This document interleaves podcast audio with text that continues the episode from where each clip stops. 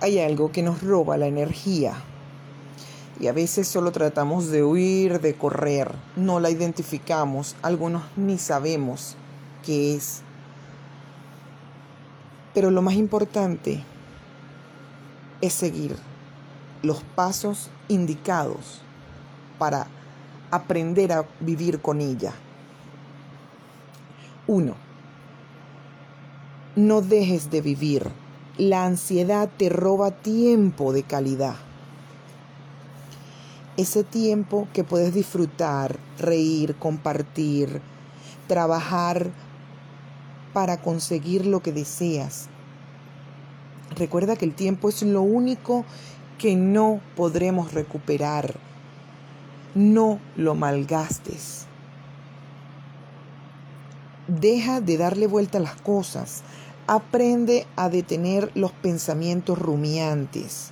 Esos pensamientos que vienen, pensamientos que vienen una y otra vez, que nos atormenta, que simplemente los dejamos aparecer, llegar y no trabajamos en base a cambiarlos, a quitarlos de ahí.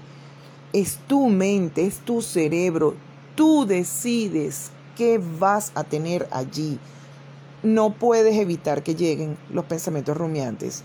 Ellos van a aparecer. Lo importante es averiguar por qué aparecen y tratar de cambiarlos, de quitarlos.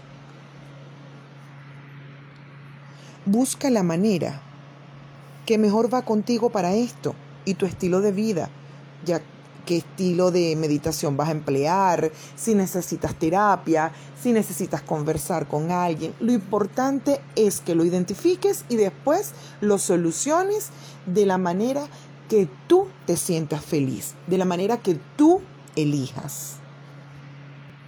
Siempre lo repito y es muy importante. No podemos cambiar lo que ya sucedió. No podemos saber lo que vendrá. Entonces vamos a mantenernos en el presente, positivos y trabajando en lo que nos sume a nuestra vida, a nuestro crecimiento, a nuestra armonía, a nuestro bienestar. La ansiedad se enfrenta, se gestiona podríamos enumerar varios pasos a seguir. Sin embargo, tú eliges cómo quieres llevarlos a cabo, si estos te gustan, si tienes que buscar otra manera de gestionarla. Hay muchas posibilidades y cada uno vamos a buscar las que se adapten a nuestra armonía, a nuestra tranquilidad. Uno, respira conscientemente. Debes haber notado ya que las 24 horas del día no te detienes a respirar. Tú no estás pendiente, allá va, voy a respirar, ay, me toca respirar ahorita. No, ¿verdad? Tu cerebro es el que hace toda esa gestión y muchísimas otras funciones de tu cuerpo. Entonces, es hora de que tomes conciencia de tu respiración. No estamos hablando de pasar las 24 horas del día detenido respirando, por supuesto que no. Vamos a tomar el tiempo que que podamos elegir para eso, que nos dé paz, tranquilidad. Podemos usar mindfulness, la respiración de, diafragmática. Hay muchísimos estilos de calmar, de hacer nuestra respiración consciente, de aspirar, expirar con tranquilidad, vaciando nuestra mente de tantas cosas. Es ahí donde vamos a lograr la relajación. Es ahí donde vamos a eliminar el estrés. Es ahí donde vamos a empezar a estar en armonía. Es ahí donde podremos escuchar nuestra voz interior para muchas cosas, para encontrar nuestro camino, eh, nuestra vocación, para muchísimas, muchísimas cosas. Eso te va a ayudar a lograr el equilibrio. Actívate, haz ejercicio, mueve tu cuerpo con la forma, el estilo que te sea más conveniente, cómodo y te haga feliz.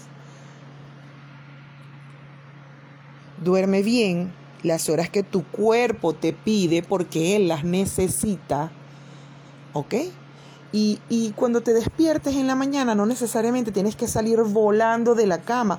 Me toca estar en cierta, a cierta hora en tal, en tal sitio. Eh, me voy a parar a las 6 para estar a las 6 y 15 listo. No, así no es. Usted se para a las 5. Pones la alarma a las 5 para venir levantándote de la cama a las 5 y media. Con calma sin estrés, sin apuro, relajado. ¿Por qué pararte de la cama inmediatamente al abrir los ojos? No, deja que todo tu cuerpo se despierte con calma, con tranquilidad. Vamos a evitar alucinógenos, vamos a evitar cafeína y vamos a empezar a desarrollar habilidades sociales donde sea el punto débil de nosotros, esa, esa habilidad social que no es tu fuerte, esa es la que vas a trabajar. Toma el control de tus pensamientos como lo dijimos hace unos minutos. Es tu mente, es tu cerebro y ahí va a estar lo que tú elijas que esté, lo que tú prefieres, lo que te hace sentir bien, lo que te da paz, tranquilidad. Piensa de forma realista.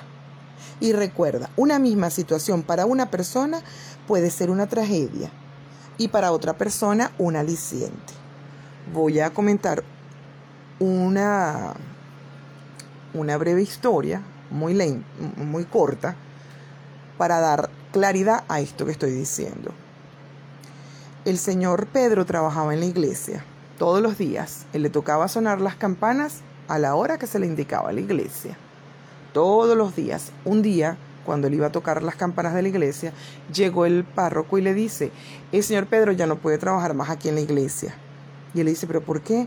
Porque usted es analfabeta y no podemos tener empleados en la iglesia a personas que no sepan leer y escribir. Ese era su sustento, eso era lo de lo que él estaba viviendo. Pues nada, él se despide, muchas gracias, hasta luego, y se sienta en la plaza del pueblo. Cuando él está en la plaza del pueblo, él ve que las personas se están quejando y están desesperadas. Eh, unos caballeros porque no conseguían tabaco en la bodega, unas señoras porque no conseguían la tela y así por el estilo. Y a él se le ocurre ir a buscar a los otros pueblos la mercancía que empezó a faltar y empezar a traer y abastecer a las personas. Así lo hizo. Al pasar del tiempo, tenía muchísimo dinero ya en su casa y él decide ir al banco a depositar tanto dinero. Cuando él llega al banco, el señor dice, mira, buenos días, sí, señor Pedro, por favor, lléneme, esta planilla, coloqueme aquí sus datos y vamos a proceder a, abrirle su cuenta y que deposite su dinero. El señor Pedro le dice, no, disculpe, yo no sé leer ni escribir. El hombre, admirado, le ve los sacos de dinero y le dice, bueno, pero señor Pedro, si usted supiera, eh, si usted supiera leer y escribir, quién sabe dónde estaría usted ahorita. Y le dice, señor Pedro, estaría sonando las campanas de la iglesia y no tuviera todo el dinero que tengo ahora, ni estaría tan bien como estoy ahora. Entonces, a veces cuando pensamos que es una tragedia, que es una desgracia lo que nos acaba de pasar, resulta que a lo mejor nos está cerrando una puerta donde no debemos estar y se empiezan a abrir posibilidades y puertas por otro lado. Solo tenemos que reinventarnos y ser positivos y manteniéndonos realistas, enfocarnos en ese nuevo objetivo hacia donde nos vamos a dirigir Es importante identificar los pensamientos erróneos, los que nos hacen sentir mal. Una vez que los hemos identificado, buscamos la manera de demostrar qué es verdadero y qué es falso en esos pensamientos y modificamos los pensamientos erróneos. Somos un poco más flexibles y los cambiamos por pensamientos apropiados, razonados y realistas. Entre las técnicas de respiración que comenté hace unos minutos, estábamos hablando del diafragma respiratorio. El ejercicio es muy sencillo. Colocamos una mano en el abdomen y otra en el pecho. La espalda debe estar bien recta. Ahora tomamos aire por la nariz de forma profunda. Debemos asegurarnos que el área que se hincha en el diafragma, o sea, el abdomen, no el pecho, Seguidamente exhalamos por la boca de forma sonora. Lo ideal es hacer entre 6 o 10 respiraciones lentas por minuto. Seguimos con la ansiedad. No reacciones con ansiedad. Comer, huir para no sentirla. Debes acostumbrarte a sentirla sin tenerla. Aprende que la ansiedad y sus síntomas pueden ser controlados. No anticipes lo que aún no ha pasado. No te desgastes así. No quieras vivir sin ansiedad. Debemos convivir con ella, pero que no nos controle. Aléjate de todo aquello que la produzca, en especial personas. Segundo ejercicio, la respiración alternada por las forzas nasales. Nos sentaremos de forma cómoda, recordando siempre tener la espalda bien recta. Ahora, con el pulgar derecho, nos taparemos la fosa nasal derecha.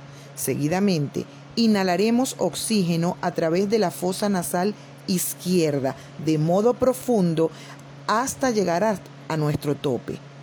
Contenemos la respiración para después tapar esa fosa izquierda y exhalar por la derecha. Repetir a la inversa. Otra técnica de respiración del cráneo brillante o Kapalabhati. Nos sentamos de nuevo con la espalda bien recta. Llevamos la barbilla hacia el pecho. Cerraremos los ojos para concentrarnos mejor en la respiración. Inhalamos en profundidad. Ahora haremos lo siguiente. Procederemos a realizar exhalaciones rápidas contrayendo los músculos del abdomen, imaginando que con ese acto llevamos el ombligo hacia la columna vertebral. A medida que hagas estas exhalaciones, tu cuerpo volverá a inhalar de forma automática. Lo ideal es que hagas al menos entre 10 y 15 exhalaciones rápidas seguidas. Descansa unos minutos y vuelve a empezar. Técnica de respiración con visualización. Nos tumbaremos en el suelo sobre una esterilla o incluso sobre la cama. Colocaremos una mano en el abdomen y otra en el pecho para controlar que realizamos las respiraciones mediante diafragma. Ahora inhalaremos en profundidad por la nariz e imaginando que una ola del mar nos va cubriendo de forma tibia desde los pies a la cabeza. Sentiremos su frescura, el burbujeo del agua, el arrastre del mar cubriéndonos. Ahora exhalaremos por la boca y visualizaremos a la vez esa misma ola retirándose poco a poco de nosotros, desde la cabeza a los pies, de forma lenta, relajante.